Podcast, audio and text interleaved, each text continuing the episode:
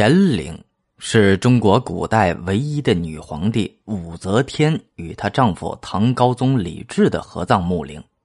位于陕西省乾县北门外六公里处的梁山北峰上。这是今天唯一一座未被盗掘的唐代帝陵，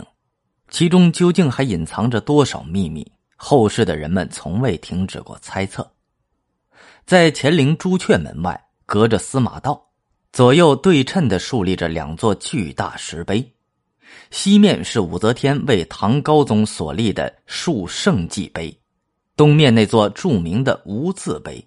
经历了千年的风雨，巍巍屹立，完好无损，仿佛仍在默默的诉说着主人不平凡的一生。的确，在男尊女卑的传统观念占统治地位的古代中国，武则天的出现绝对是个艺术。无论是他与唐太宗、唐高宗父子两代的情感纠葛，筹划登基的密室权谋，还是他治国安邦的雄才大略，都成为千百年来史学家与文人墨客的关注点和不尽的话题。在不同的历史时期，武则天的形象与评价大不相同。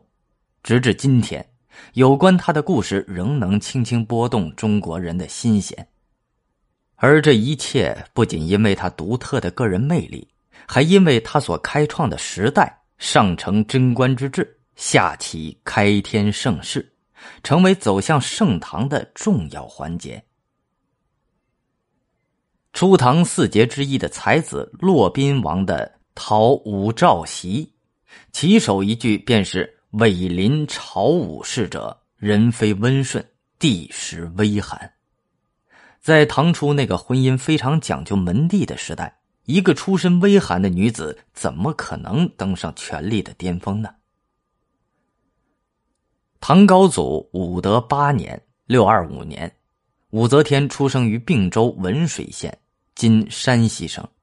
父亲武士曰是隋朝末年河东地区的木材商人，隋炀帝时期大兴土木。许多像武士约这样的木材商人因之发家致富，不过武士约并不是那种只懂得赚钱的普通商人，他还有着敏锐的政治眼光，随时准备着进行更高层次的政治投资。起初，武士约是太原副留守王威的心腹，但经过认真的权衡利弊之后，他开始倾心交结当时坐镇太原的李渊。也就是后来建立大唐的唐高祖，事实证明，这的确是一笔回报丰厚的投资。从李渊的角度出发，他也需要得到太原土著豪强的支持，双方可谓是一拍即合。